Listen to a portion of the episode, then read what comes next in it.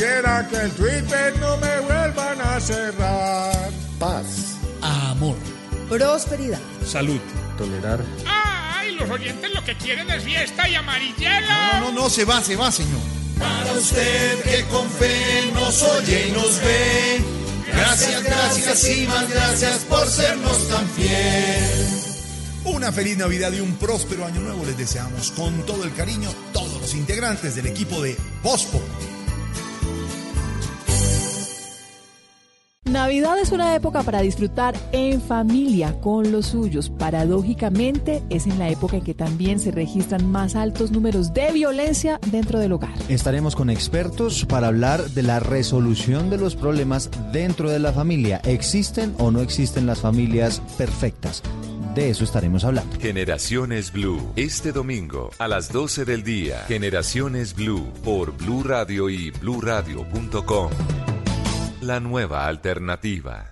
Padres con experiencia, padres nuevos, hijos únicos, con hermanos, abuelos que consienten, nietos que aprenden. Cada domingo vamos a construir un puente entre generaciones para que las familias crezcan y entre todos podamos cambiar el mundo. Generaciones Blue, un espacio del Blue Radio, con testimonios, guías, expertos e invitados que nos ayudarán a mejorar la vida en familia y las relaciones entre sus miembros. Generaciones Blue, este domingo a las 12 del día. Generaciones Blue, estamos cambiando el mundo de las familias colombianas por Blue Radio y bluradio.com.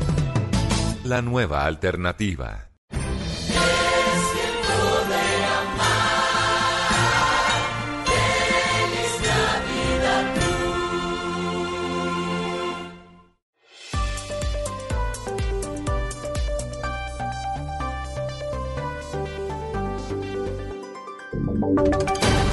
Voces y sonidos de Colombia y el mundo en Blue Radio y bluradio.com, porque la verdad es de todos. Una de la tarde, dos minutos. Este fin de semana es uno de los más importantes en términos de movilidad. Más de 4.5 millones de vehículos se van a estar desplazando por las vías del país.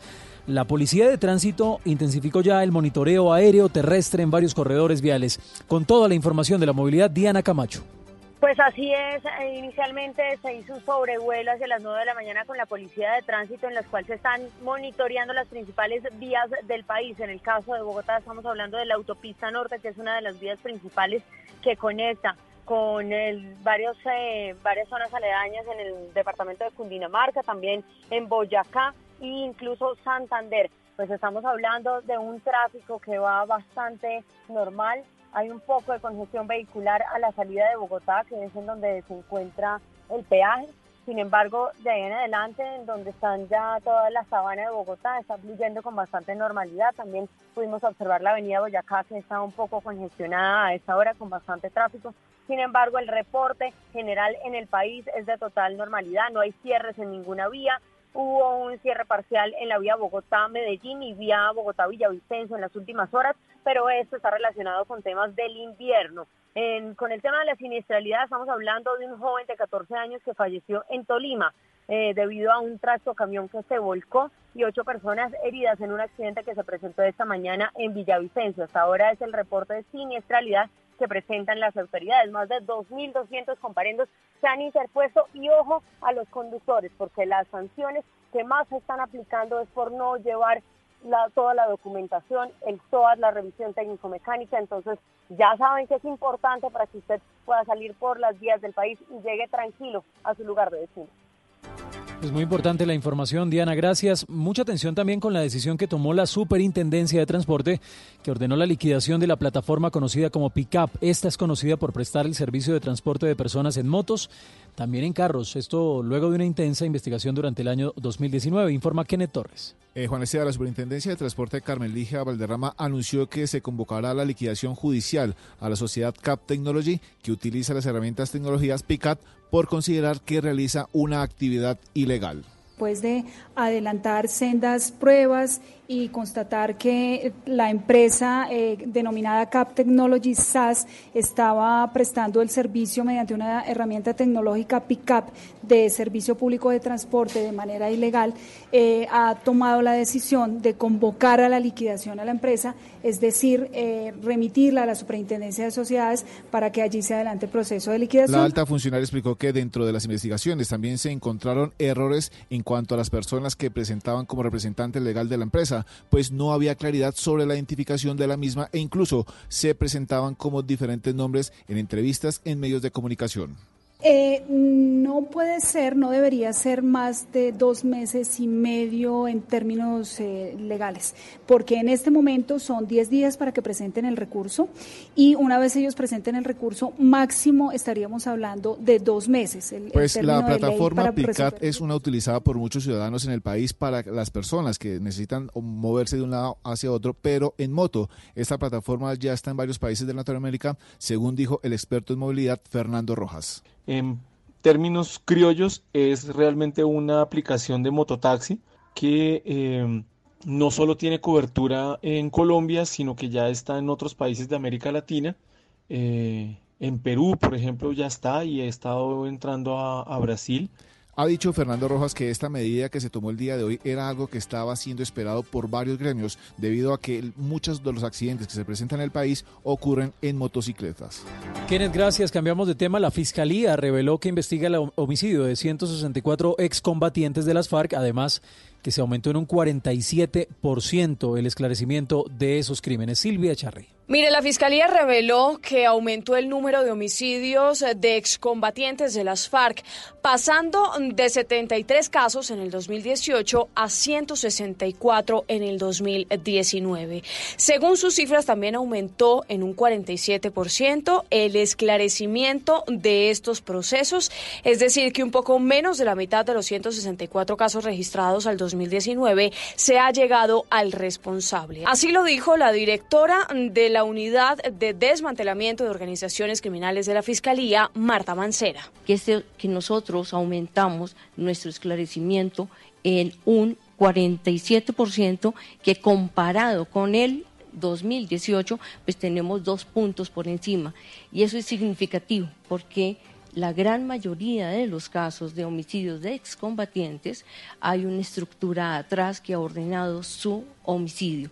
Y eso significa que los esfuerzos de contexto y de perfilación sean mucho más precisos para lograr nosotros los resultados del día de hoy. Según el ente acusador, en 73 casos se identificaron que quienes están detrás de las muertes de esos excombatientes de las FARC son organizaciones criminales de orden nacional como disidencias de las FARC en primer lugar, seguido por el Clan del Golfo, Delincuencia Común, el ELN, el EPL y los Caparros.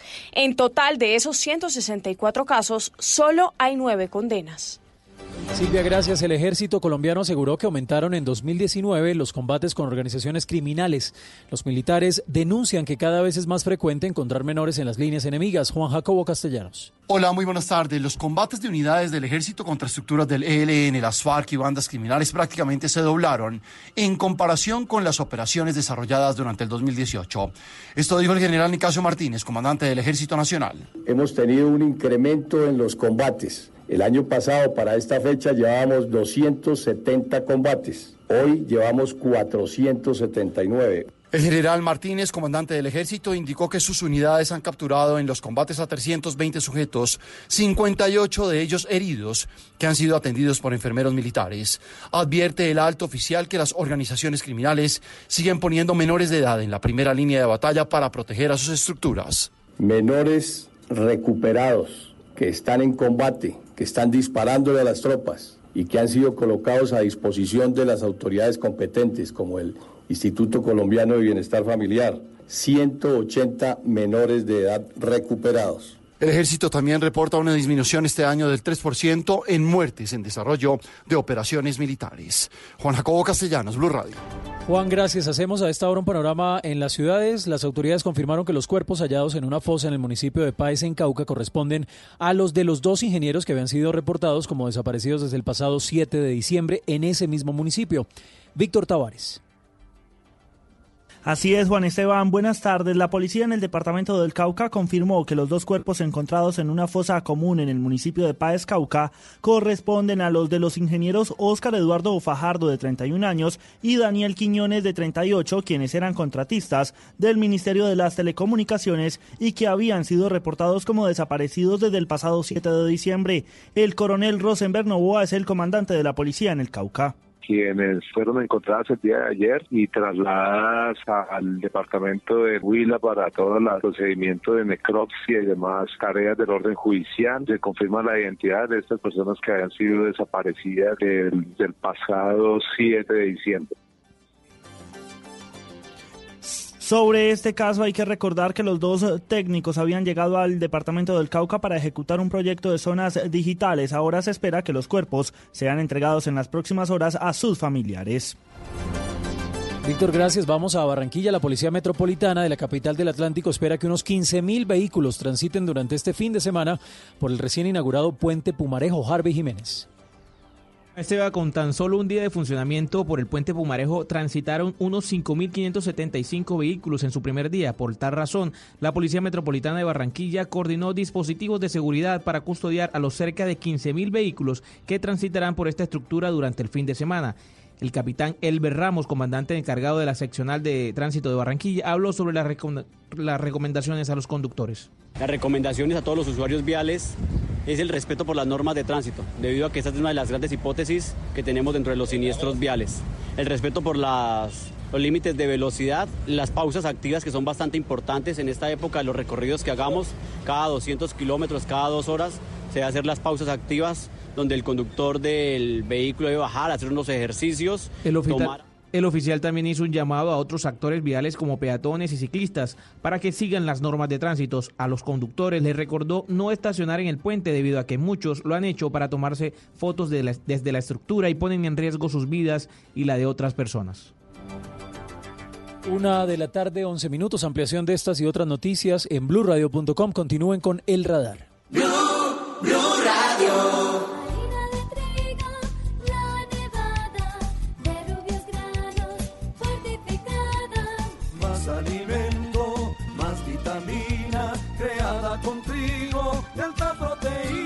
Alimento fortificado con vitaminas B1, B2, hierro, niacina y ácido fólico. Desde hace 40 años entregamos para Colombia la harina con los mejores estándares de calidad y rendimiento inigualables. Harina de trigo, la nevada. Trabajamos pensando en usted. Última hora. Se firman los contratos de las fases 2 y 3 de Transmilenio a Suacha. Informa el gobernador de Cundinamarca. Acabamos de firmar los contratos que van a permitir la construcción de la fase 2 y la fase 3 de Transmilenio a Suacha. La troncal principal de 4.5 kilómetros, las 5 estaciones y las 3 intersecciones tendrán una duración en construcción de 30 meses y la construcción del patio portal de 24 meses. Este proyecto permitirá terminar las largas filas y el hacinamiento de las estaciones que hoy existen. Invertimos un billón de pesos. Iniciamos obras. Presidencia de la República, Alcaldía de Soacha, Gobernación de Cundinamarca. Lo hicimos realidad. Análisis, realidad, información en El Radar. Los hechos más importantes de la semana analizados a fondo. El eco de los acontecimientos. Un recorrido por lo que dice la gente con Ricardo Ospina. Aquí comienza El Radar en Blue Radio, la nueva alternativa. Deportiva.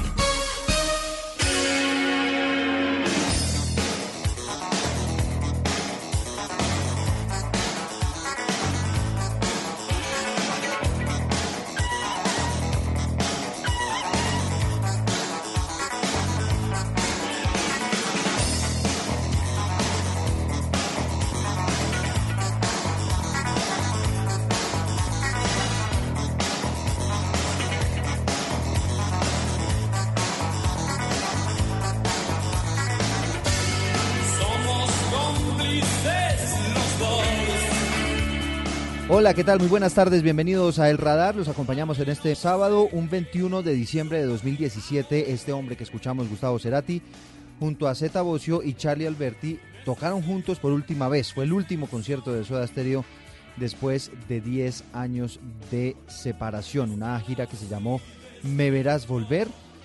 Y bueno, fue la gira que lamentablemente nos dio la última oportunidad de ver a este extraordinario artista, Gustavo Cerati, Soda Stereo, y la saludo Camila con buena música en este mediodía en el radar. Hola Eduardo, buenas tardes. Sí señor, buena música para terminar el año porque ya todo el mundo está en función de hacer sus actividades propias de esta época del año y sin duda Soda Stereo siempre se saludarlo a usted, a todos los oyentes de El Radar en Blue Radio. Bueno, pues Camila, tengo muchísimas historias, noticias que vamos a presentar a partir de este momento, cosas que pasaron esta semana. Y una de ellas tiene que ver con el Papa Francisco que decidió abolir el secreto pontificio para las denuncias de abusos sexuales. Esto obviamente lo que promete es que traiga todo un tsunami de información relacionada con ese tipo de casos para que las autoridades judiciales en cada uno de los países puedan entrar a investigar. Por esa razón hemos invitado a Hernán Olano, él es vaticanólogo y vicerrector de la Universidad La Gran Colombia. No es fácil decirlo, ¿no, doctor Olano? Bienvenido. Eduardo, muy buenas tardes y Camila también desde Medellín. Muchas gracias por la invitación al radar. Bueno, lo hemos invitado porque usted sin duda es uno de los hombres que más conoce eh, estos temas relacionados con el Vaticano. Y tal vez la primera pregunta es muy básica. ¿Qué significa esto del secreto pontificio? Hay quienes lo confunden, por ejemplo, con el secreto de confesión. Claro, el secreto de confesión es distinto. Es el de el penitente que acude ante el sacerdote para confesar sus pecados y hay un sigilo sacramental que no se puede levantar ni siquiera por el Papa. En el caso del secreto pontificio, este se relaciona con los procesos penales canónicos habitualmente los que se desarrollan dentro del eh, estudio que se realiza para sancionar o no a los sacerdotes que han estado comprometidos con casos de pederastia y con la obligación cuando se da la obligación hacia alguien con violencia o amenaza o mediante abuso de autoridad para realizar o sufrir actos sexuales o cuando se realizan actos sexuales con un menor o con una persona vulnerable o en incapacidad de resistir. O también cuando hay producción, exhibición, posesión o distribución, incluso por vía informática de material pornográfico infantil.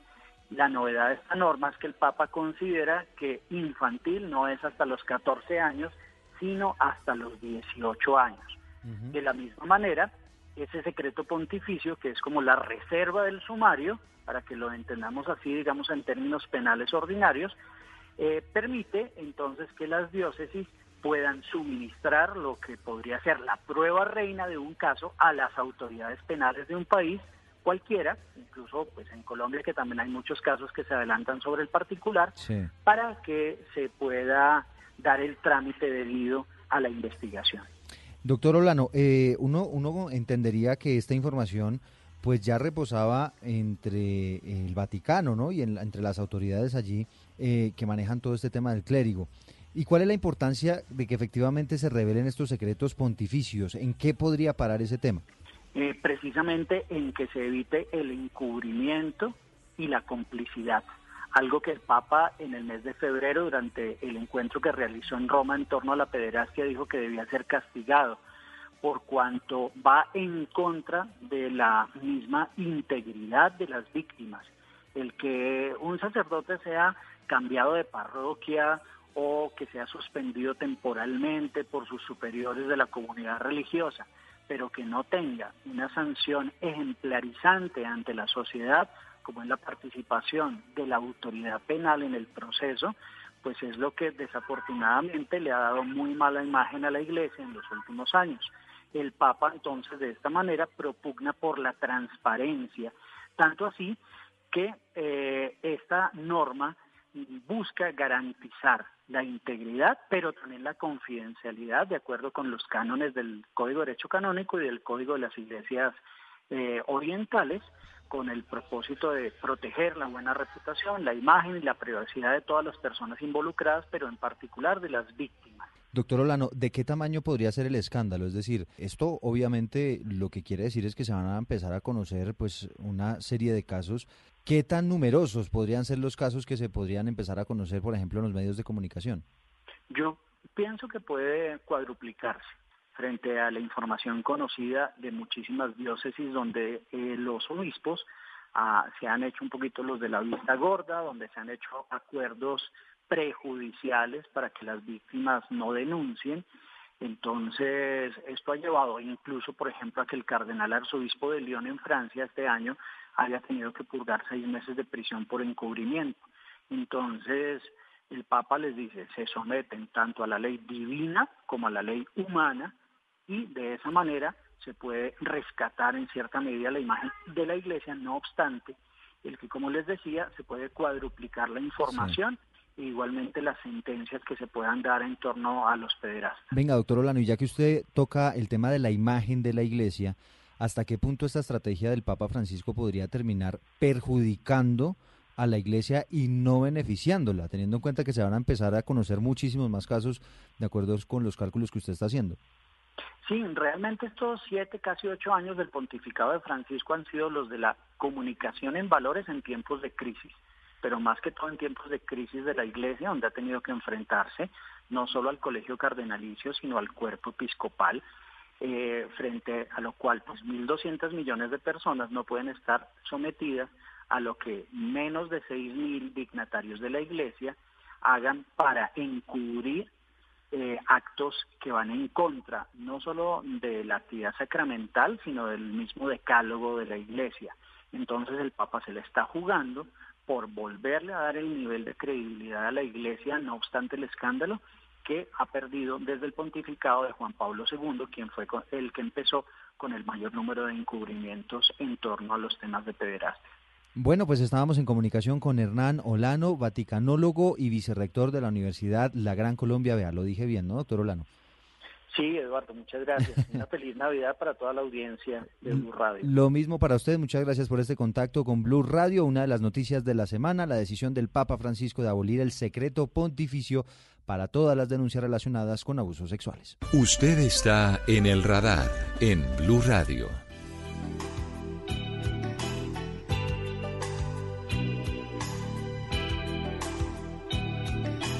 Bueno, avanzamos con el radar. Otra de las noticias de esta semana tiene que ver con el presidente de los Estados Unidos, Donald Trump. Se podría convertir en el tercer presidente de la historia de los Estados Unidos en enfrentar un juicio político de destitución. De hecho, ya lo está haciendo después de una aprobación en la Cámara de Representantes. Todo se va a definir si Trump debe o no salir del cargo el mes entrante, en enero, cuando esta misma discusión, este mismo debate vaya al Senado.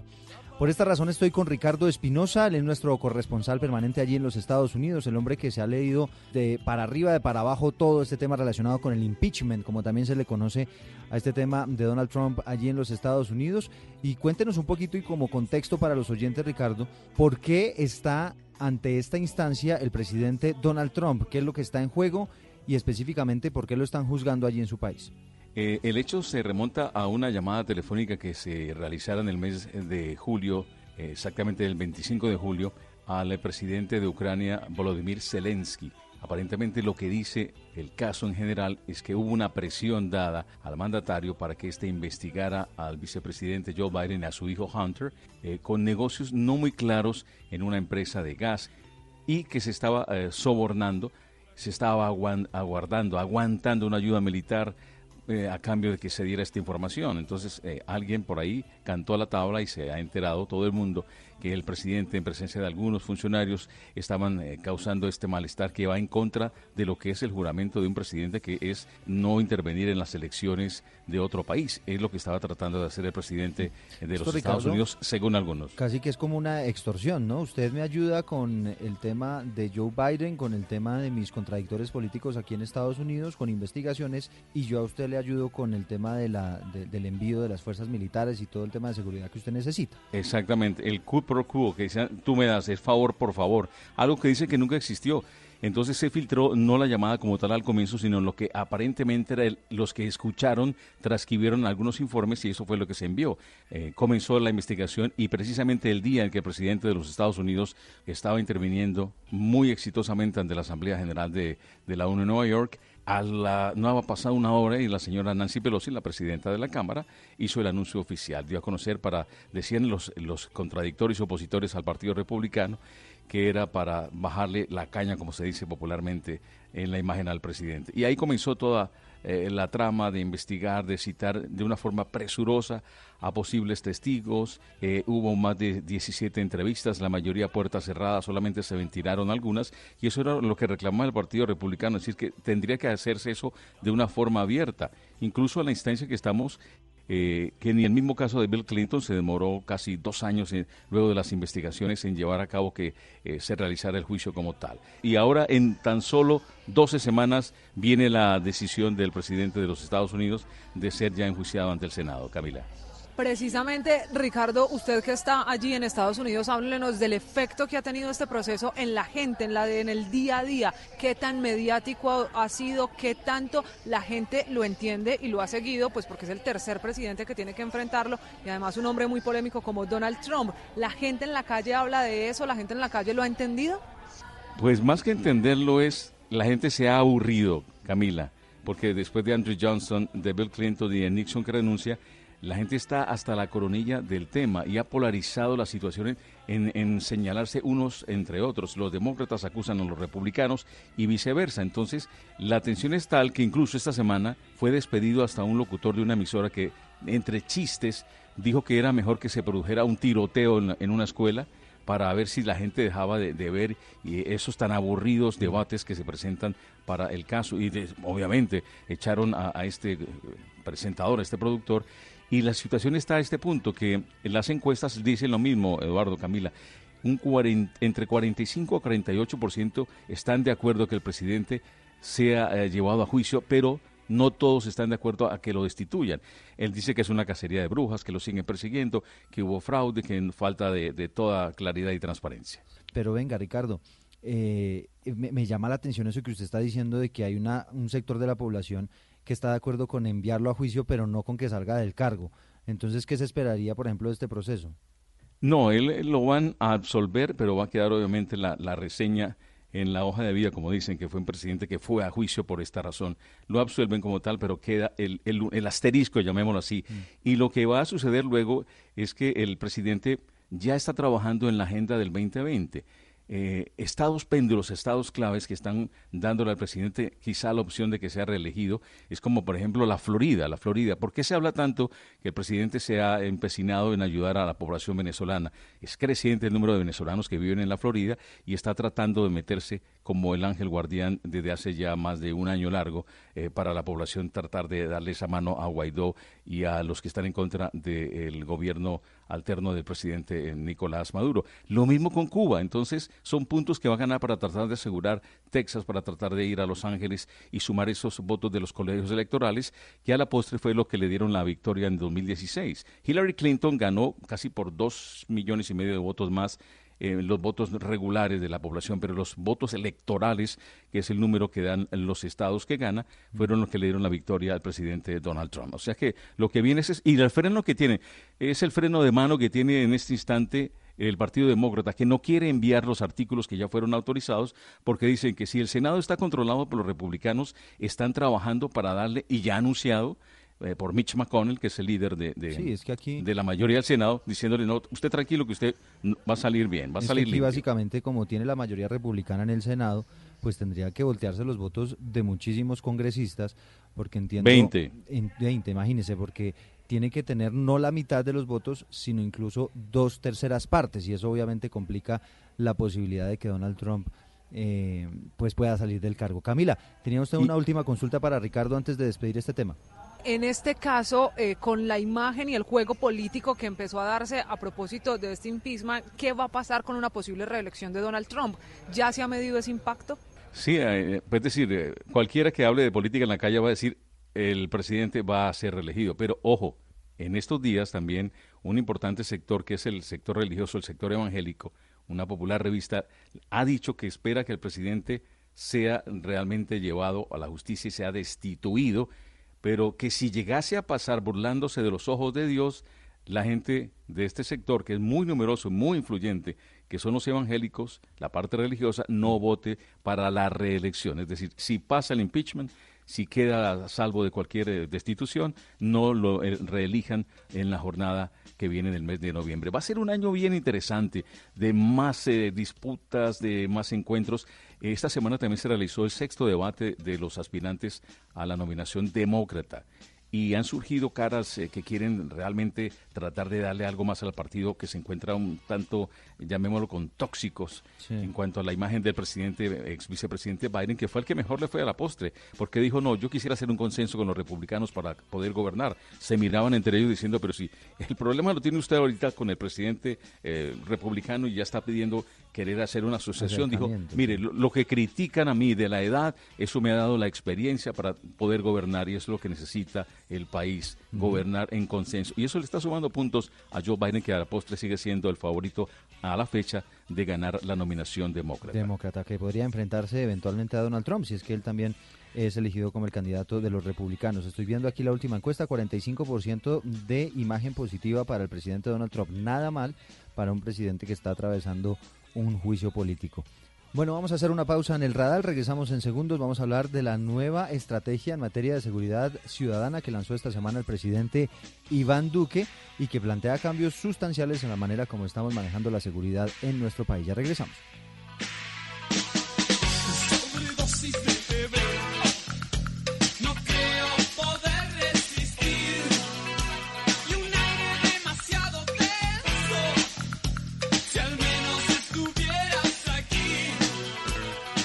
Ya regresamos a El Radar en Blue Radio.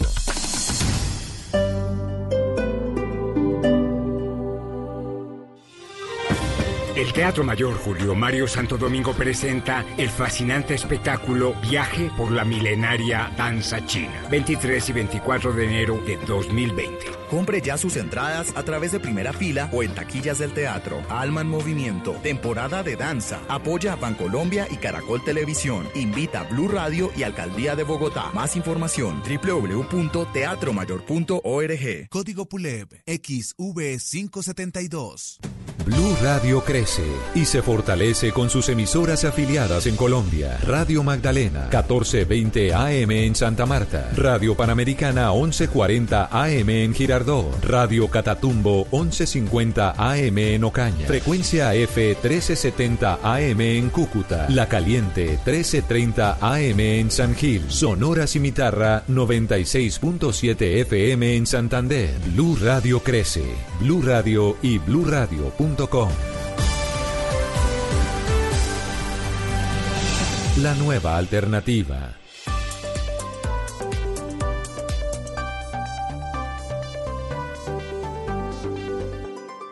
Volvemos con El Radar en Blue Radio.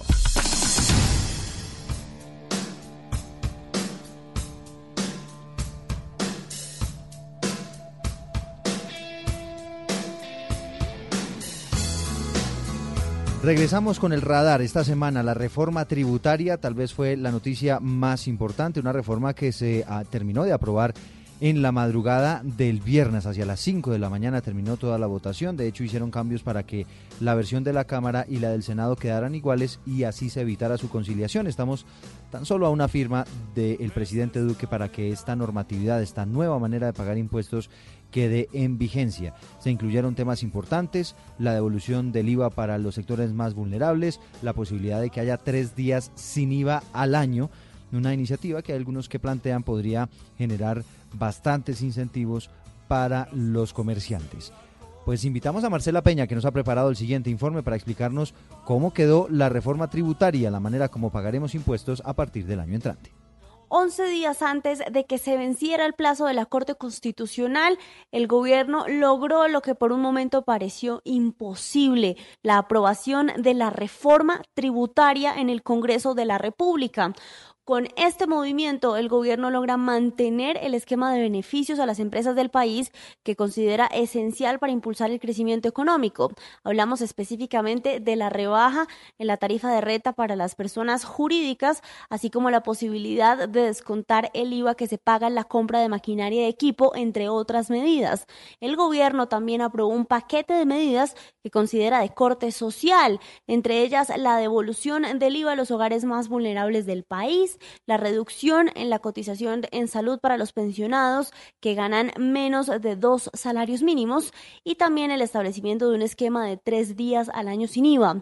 La reforma también incluye otras medidas que no necesariamente tienen que ver con estos grandes impuestos. Hablamos, por ejemplo, de la reducción a la mitad en el impuesto al timbre que le va a ahorrar varios dólares a los colombianos que viven en el exterior y necesitan hacer trámites en los consulados. También se le quitó el IVA a los libros y se va a permitir un cambio en la forma en que se cobra el IVA de los medicamentos que podría llegar a rebajar el costo final de los que se producen en Colombia. La tarea ahora va a ser implementar las medidas de corte social y lograr que se mantengan la confianza entre los inversionistas que han apostado por el país en medio de estas nuevas reglas. Usted está en El Radar en Blue Radio.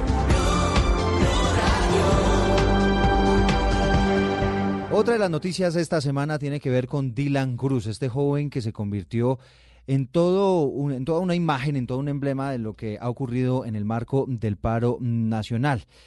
Y eh, su muerte, lamentable por supuesto, pues ha generado todo un debate en torno a quién debe darle tratamiento e investigar el caso, si esto debe quedar en la justicia ordinaria o si debe ir a la justicia penal militar, que como ustedes bien saben es la jurisdicción encargada de investigar todo lo que tiene que ver con las actuaciones de la fuerza pública. Pues esta semana el Consejo Superior de la Judicatura se inclinó por esta segunda opción, que el caso quede en la justicia penal militar. Pero ya hay quienes están advirtiendo que esto podría traer impunidad pero los abogados del capitán que disparó y que le causó la muerte a Dylan Cruz advierten que es esa jurisdicción la que debe investigar porque fue una actuación en el marco del servicio. Uriel Rodríguez nos tiene todos los detalles de lo que ocurrió con ese debate esta semana. Hola Eduardo, feliz sábado. Pues fue la sala disciplinaria del Consejo Superior de la Judicatura quien determinó que el proceso contra el capitán del SMAT que disparó y luego resultó en el homicidio del joven Dylan Cruz sea resuelto por la justicia penal militar. Esto después de la polémica generada de si era o no la justicia ordinaria quien debía seguir con el caso. El general Óscar Atortúa, director de la policía. ¿Qué le interesa a la policía?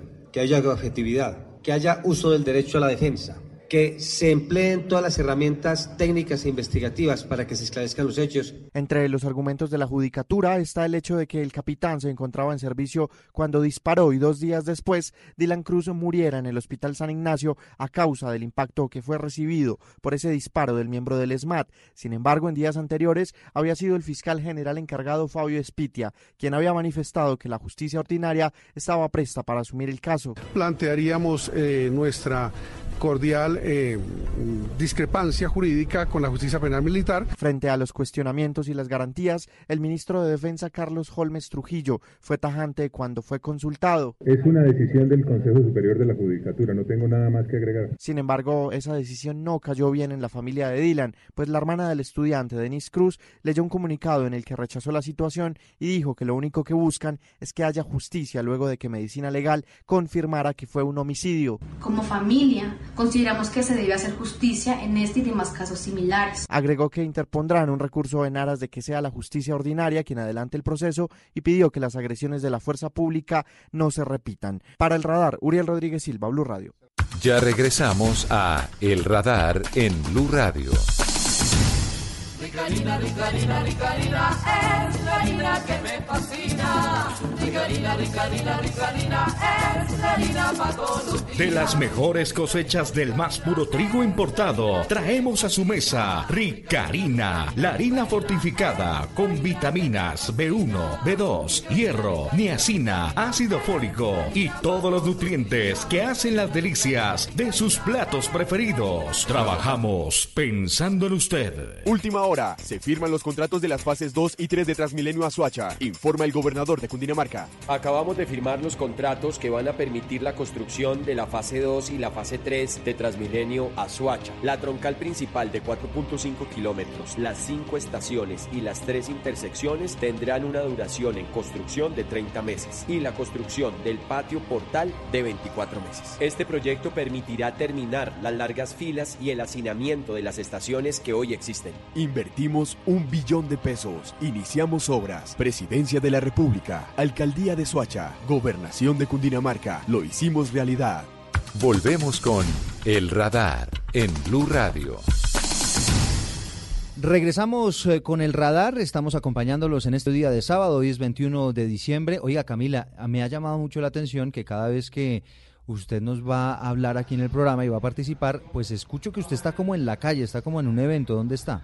Sabe que salimos a las calles porque hoy es un sábado diferente. Eduardo, la gente en Medellín salió a conocer el Parque Inflexión, el que inauguraron en las últimas horas, que incluso tuvo la presencia del presidente Iván Duque y que es el parque que reemplazó a ese edificio Mónaco, al que muchos venían a conocer a Medellín por ser el edificio de Pablo Escobar y que ahora es un parque que tiene a las víctimas como protagonistas. Rápidamente se lo voy a describir. Lo que hay hoy en esta zona de Medellín son tres momentos, tres espacios. El primero es una línea de tiempo está escrita con fecha y también pues con los nombres más importantes, las épocas más duras de Pablo Escobar, qué bombas puso, en qué zonas de Medellín, cuántos muertos causó con cada una de esas explosiones. La gente ve eso, recuerda lo que pasó en la década de los 80 y los 90 y pasa a un segundo momento, a un segundo lugar del parque, que es un gran muro que tiene, escúcheme la cifra, 46 mil huequitos y cada hueco representa a una víctima, a una de las que se cree mató Pablo Escobar en el cartel de Medellín. Y finalmente un bosque, una zona natural que lo que está buscando es integrar el cemento, lo construido con el verde y la naturaleza que se necesita en la ciudad. Ese es uno de los planes más visitados hoy en Medellín, después de que el presidente hiciera anuncios muy importantes en la capital antioqueña. Oiga, pero muy impresionante eso, porque claro, hay quienes dicen ¿Hasta qué punto eh, negar eh, el tema Pablo Escobar, negar que es famoso en el mundo y que Medellín es un atractivo turístico, entre otras cosas por eso? Pero bien interesante que la gente se dé cuenta en realidad lo que pasó, las muertes que causó y lo terrible que fue en su momento Pablo Escobar. Entonces, una experiencia interesante, le cuento. La historia no va a cambiar. Pablo Escobar hace parte de la historia de Medellín, pero los muertos de Pablo Escobar también. Y queda ahora la ciudad con las dos posibilidades con la posibilidad de que hay quienes siguen yendo al cementerio a visitar al capo del cartel de Medellín, pero también deben venir a este lugar a recordar que las bombas, a recordar que el cartel de Medellín pues hizo que a la gente le diera hasta miedo salir a la calle y hoy ese es el ejercicio en una ciudad que intenta pasar la página del narcotráfico y que hay que decir también, Eduardo, pues que ha tenido mucha polémica alrededor de este parque. Sí, bueno, pero que la gente no se le olvide que Pablo Escobar fue tal vez el colombiano más malo de nuestra historia. Oiga, esta semana entró eh, a operar ya la nueva estrategia de seguridad ciudadana que anunció el presidente Iván Duque a propósito allá en, en Medellín, ¿no? Y que es una estrategia Sí, señor, una estrategia muy polémica por lo que va a pasar con el SMAT, pero sobre todo con la policía de tránsito y que unos la aplauden por sacar más hombres a las calles y otros pues dicen que no, que no se puede dejar esa responsabilidad del tránsito, por ejemplo, en los en los tránsitos municipales. Habrá que esperar esa implementación que empieza hoy. Sí, pues le tengo una invitada especial. Se llama María Camila Roa, yo creo que usted la conoce. Ella es la periodista de Blue Radio que trabaja aquí. Que la hemos escuchado en Blue Radio. A veces por ahí la escuchamos aquí en Blue Radio. Y resulta que ella se consiguió, eh, ella chivió al gobierno, ¿no? Se consiguió antes el documento y se lo leyó completico. Estos son como 108 páginas, ¿no? 108, exactamente. 108 páginas de la nueva estrategia de seguridad ciudadana. Y, y es la que nos tiene en estos momentos conversando de todos estos temas polémicos de los que usted nos está hablando. Bueno, Camila, bienvenida. Inicialmente hay dos temas que uno ve como grandes de esta nueva estrategia y que tal vez le van a pegar al ciudadano. Y tiene que ver, por un lado, que desaparece la policía de tránsito como la conocemos por lo menos en Bogotá, porque yo entiendo que allá en Medellín, Camila, hay agentes de tránsito independientes a la policía, ¿verdad? Como pasa en Cali, aquí son los que se llaman azules, son vestidos con un uniforme especial, identificados como hombres de la Secretaría de Movilidad y esos son los que controlan el tránsito. Aquí no hay policía de tránsito, valga la redundancia, en la ciudad, solo ya en las carreteras. Bueno, pues tal vez aquí en Bogotá tendríamos que irnos a ese escenario, al escenario de los azulitos, porque van a desaparecer los policías de tránsito. Dice la Secretaría de Seguridad aquí en Bogotá que eso podría tardar aproximadamente dos años, ¿no? Todo ese tránsito. ¿Y esto con qué objetivo eh, se hace, María Camila? Con el objetivo de que los agentes que son hoy policías de tránsito, Eduardo, estén en las calles, haciendo parte de la policía de vigilancia, que ahora según esta política es la que se tiene que fortalecer después de durar tres años en esta nueva policía de vigilancia, eh, los policías, valga la redundancia, van a tener incentivos, reconocimientos y lo que quiere entonces el gobierno es que no haya agentes, digamos, enfocándose en labores de tránsito que pueden hacer civiles, sino que todos estén eh, pues dedicados ya sea al, establecimiento del orden, a vigilar las calles, a controlar que no haya drogas en los parques. Es un tema más policial, literal. Exactamente. O sea, a usted de aquí a dos años, por ejemplo, aquí en Bogotá, ya las multas no se las pone un policía de tránsito, sino un agente de tránsito que tendrá que crear la Secretaría de Movilidad, seguramente. Ese modelo del que usted hablaba con Camila, que se implementa en Medellín y en Cali, será replicado en todas las ciudades del país y estará a cargo de cada alcaldía y cada departamento. Bueno, eso. Lo otro, mm, María Camila, desaparecen también los policías ejerciendo funciones de protección de personas en riesgo, ¿no? Sí, los asume, lo asume totalmente la Unidad Nacional de Protección. Es decir, le pongo un ejemplo. Hoy usted ve eh, a los senadores, por ejemplo, tienen su esquema, pero también tienen motorizados de la policía. Eso ya no va a ser así. Incluso hay personas que son protegidas por la policía. Por la policía. La policía ahora se dedica exclusivamente a labores de vigilancia en las calles y la Unidad Nacional de Protección va a ser fortalecida para que puedan totalmente tomar el control de la protección de sí, de individuales o, los esquemas Camila. Sí, Camila. Sí, Camila, ¿esto incluye al presidente de la República, a expresidentes o hay excepciones? Yo creo que habría la, la, excepción con el presidente de la República porque el esquema presidencial de protección hoy está integrada por todas las, eh, sí, por todas las dependencias, tanto de las fuerzas militares como de policía. El, el presidente tiene gente de la Armada que lo protege. El edecán de él es un, es un hombre de la, Armada. Tiene también eh, el, ejército. El ejército. Entonces, para el para el presidente no, no aplica, pero digamos para expresidentes y todo lo que está directamente, digamos, inscrito en la Unidad Nacional de Protección, ya no será complementado con policía, sino lo asume la unidad. Bueno, y esa, y esa es la otra pregunta. Entonces, la Unidad Nacional de Protección pues se va a tener que fortalecer muchísimo. Se va a fortalecer. Hoy está, pues, digamos, terminando el año con una adición de 29 mil millones de pesos que eh, tuvo que redistribuir el Ministerio de Hacienda, pero lo que nos dicen es que le van a asignar mucho más dinero para el próximo este año. Este tema de los líderes sociales y demás ya no los protegería la policía, sino la Unidad, Nacional, de Protección. Nacional de Protección. En cualquier caso. Bueno, ¿qué más encontró usted en esta, en esta estrategia de seguridad? Hay cosas muy interesantes, eh, pues Eduardo, una muy importante para resaltar y es que eh, se amplía el pie de fuerza con 34 mil hombres. Que esos son el resultado de todos estos ejercicios que hemos hablado, ¿sí? Exactamente, se van a incorporar policías y profesionales y también auxiliares para compensar el retiro, porque acuérdese que el año pasado el Consejo de Estado determinó que los policías de nivel ejecutivo pueden pedir su retiro tras cumplir un periodo de tiempo de servicio entre los 15 y 20 años. Entonces eso lo que hizo fue reducir el número de policías activos, se va a compensar. También hay que resaltar, Eduardo, que eh, actualmente si alguien está portando un arma de fuego, eso tiene cárcel. El gobierno espera que también se determine medida eh, intramural de cárcel para las personas que porten ilegalmente armas blancas, un tema bien polémico que el gobierno espera. Ah, de esta manera... porque es que arma blanca puede ser cualquier cosa, ¿no? Sí. Yo rompo una botella de vidrio y tengo un arma blanca. Exactamente. Pero bueno, uno supone que estamos hablando ya de cuchillos, navajas y todos estos elementos que utilizan los atracadores en las calles. Sí, y también, Eduardo, hay que resaltar que el, gobierno espera que se fortalezca mucho eh, las funciones de los gestores de convivencia entonces los gestores de convivencia van a, ser ahora fundamentales para apoyar este trabajo que le comento. Va a ser eh, la policía de vigilancia que crea una figura muy especial que es el agente de estación. El agente de estación va a ser un hombre o una mujer que eh, van a evaluar, es decir, eh, y ahí le iba a decir una claridad, esta política no se implementa a partir de ahora. Lo que pasa con la presentación ayer en Medellín es que el secretario para Seguridad Nacional, Rafael Guarín, la ministra de Interior y el ministro de Defensa tienen 30 días para preparar un decreto. Esto se va a expedir a través mm. de decreto. O sea, esto es como un marco, como el documento que nos dice cómo va a funcionar, pero tienen que reglamentarlo legalmente. Exactamente, el presidente va a firmar en un mes exactamente un decreto. El Oiga, eh, Camila nos estaba mencionando, Camila es de Medellín, nos estaba mencionando el tema del SMAT, ¿no? Que es tal vez uno de los temas más polémicos que va a pasar con el escuadrón antimotines de la Pues en medio de toda la polémica y que esta era una de las peticiones principales de los eh, integrantes del Comité Nacional del Paro, esta semana cuando obtuvimos el documento nos vamos a la parte que habla del control de la protesta social y dice algo muy interesante, Eduardo, y es que se tiene que multiplicar y fortalecer el SMAT. O sea, la gente está pidiendo desmonte del SMAT. Desmonte o transformación. O transformación, pero eh, la respuesta es tal vez un fortalecimiento, inclusive aumento Multiplicación, del, pie de fuerza del SMAT. Y pero hace una claridad y es que eh, se va a fortalecer también el entrenamiento de los escuadrones antidisturbios con un enfoque especial en respeto de los derechos humanos. Entonces, pues el gobierno anuncia que lo va a fortalecer. Usted sabe que el presidente Duque siempre ha dicho que el SMAT es una fuerza que tiene que ser más fuerte porque garantiza la seguridad, pero pues les van a dar un enfoque especial sobre cómo cumplir los protocolos para que no haya violación de los derechos como humanos. Una, como una mejor preparación. Bueno,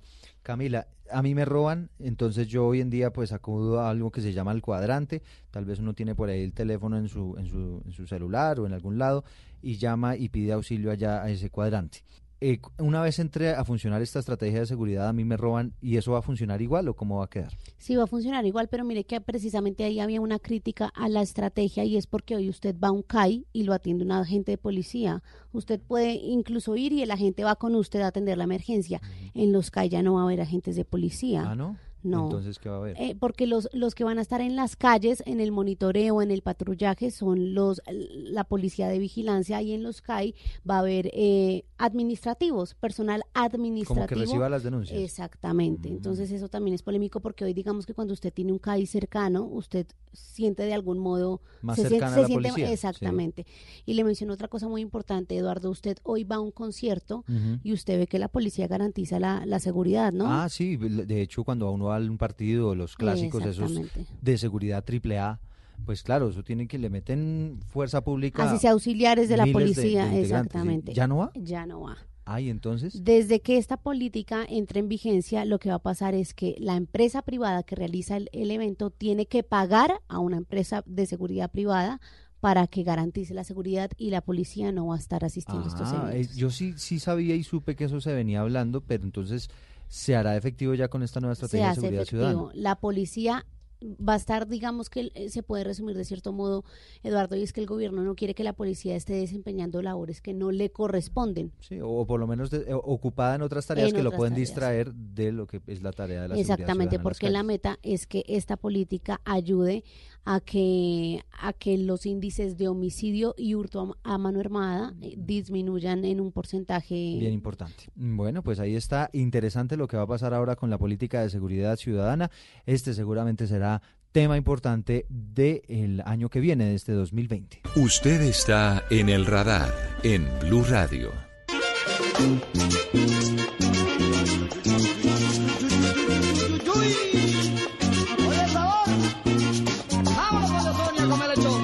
Bueno, pues la recibo con esta música de Navidad, ¿no? Suena bastante bien a esta hora, Camila.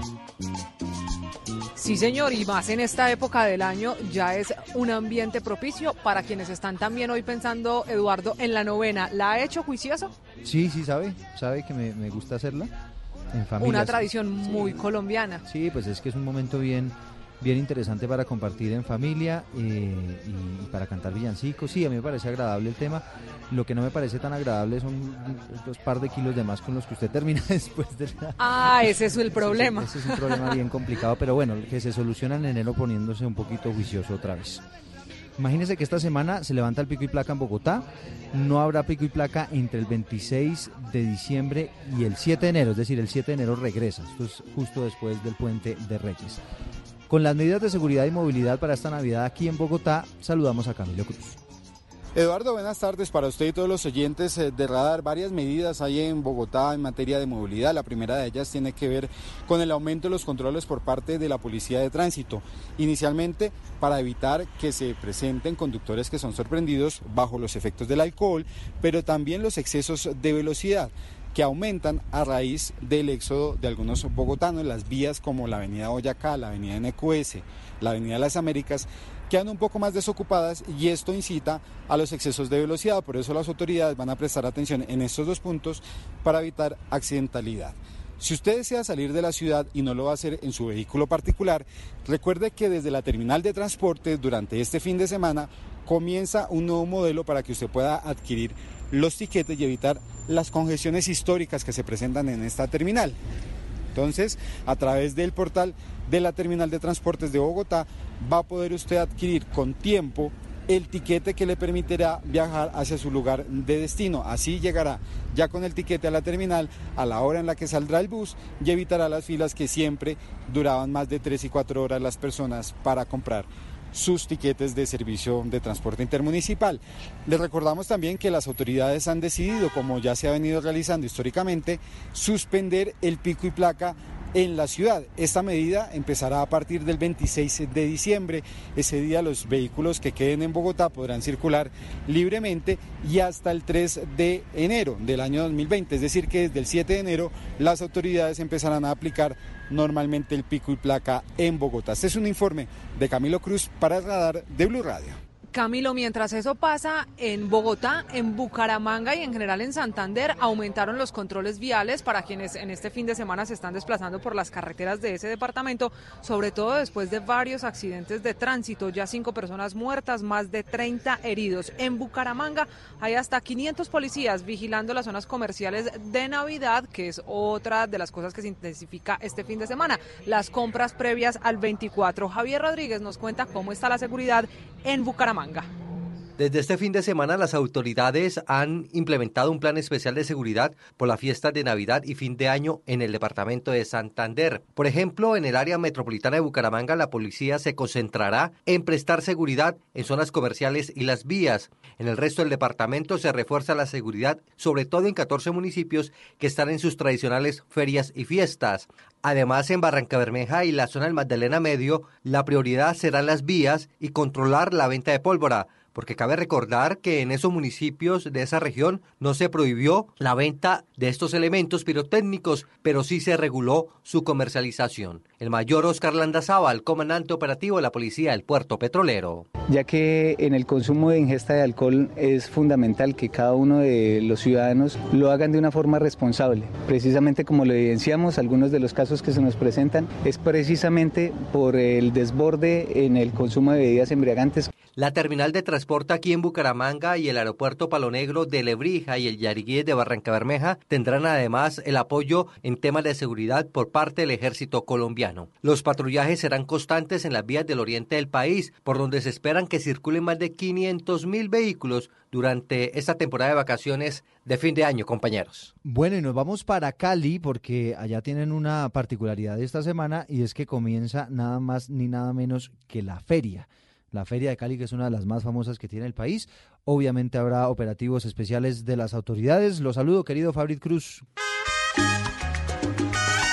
Compañeros, los recibo con música porque esta feria y fin de año en Cali promete ser una de las más custodiadas por las autoridades. A los 1.500 uniformados de la policía se suman ahora 300 hombres del ejército para garantizar la seguridad y se hará además seguimiento en tiempo real con cámaras de reconocimiento facial y de placas de vehículos y motocicletas las calles más importantes de esta capital. Así lo confirmó Andrés Villamizar, secretario de Seguridad en Santiago de Cali. En este momento tenemos 1.840 cámaras funcionando con este nuevo sistema, sin contar las más de 200 cámaras privadas. Entonces, con las privadas estamos hablando de que Cali tiene cerca de 2.100 cámaras. Además, esta semana llegan 30 policías de tránsito y transporte que van a apoyar las labores de los 250 agentes de tránsito durante los cinco días de feria, realizando operativos de control para evitar que hayan conductores ebrios al volante. El coronel Hernán Carvajal, comandante de Policía de Carreteras en el Valle del Cauca. Ejercer control sobre los usuarios de las vías. Asimismo, la Dirección de Tránsito, con su sección tiene un componente policiales eh, destacado en el terminal de Cali, importante terminal terrestre, donde tenemos unos controles. Desde el cielo, finalmente, el halcón custodiará los desfiles, conciertos y otro tipo de espectáculos masivos y apoyará en tierra los operativos en más de 25 puntos claves de esta ciudad. Este es un informe especial para el radar desde Cali. Fabrit Cruz, Blue Radio. Bueno, y de Cali nos vamos para Medellín. Camila, yo aprovecho que usted está allá en las calles para que me cuente cómo va a funcionar este tema de la seguridad, si habrá eh, medidas especiales para estas festividades de Navidad. Hay 14 puntos, Eduardo, priorizados de seguridad para este fin de semana y los días que quedan de 2019. La Policía Metropolitana está vigilando de manera especial el metro de Medellín también el acompañamiento al sector El Hueco, el San Andresito de los Paisas, que está aborratado de gente. Cada vez más personas están pensando y están visitando esa zona comercial de Medellín. Y finalmente, el plan de seguridad de Medellín incluye vigilancia a las chivas, las que fueron noticia esta semana por un accidente y que se están usando mucho para ver los alumbrados, que están encendidos hasta el 6 de enero y que EPM pues los ha reforzado con un show de luces en su fuente en el edificio inteligente y ese es el plan que también está vigilando la policía. Bueno, ¿y qué va a pasar en la costa caribe colombiana? Barranquilla está Ingel de la Rosa. Eduardo, buenas tardes. Son siete deseos navideños los que tiene la policía por estos días y pensando en cumplir cada uno de ellos al final de la temporada, ha dispuesto de estos 4.500 uniformados que se encargarán de garantizar la seguridad ciudadana y unas vacaciones tranquilas en Barranquilla, donde los principales protegidos serán nuestros niños, como lo ha manifestado el general Ricardo Alarcón, comandante de la Policía Metropolitana. Uno de nuestros grandes deseos es que la pólvora esté en manos de expertos. El otro es el control del licor adulterado. Eh, un servicio de vigilancia permanente, eh, la entrada y salida de las ciudades, un control de movilidad, entre otros. A propósito de movilidad, hay que decir que bajo lo que ha denominado el Plan Alcolemia, la Policía de Tránsito desarrolla operativos de control en puntos fijos y móviles de Barranquilla. Si bien en 2019 se presentó una disminución del 10% en materia de accidentalidad por conducir en estado de embriaguez y hubo también una reducción del 20% en la cifra de inmovilizaciones por alcoholemia, las autoridades se mantienen en alerta y hacen presencia tanto en las vías principales como secundarias. En Barranquilla, para el radar Ingel de la Rosa, Blue Radio. La cultura y el arte en el radar. Bueno, y ya conocemos las medidas de seguridad, hablemos ahora de lo que va a ocurrir con las actividades. Como siempre suele ocurrir al cierre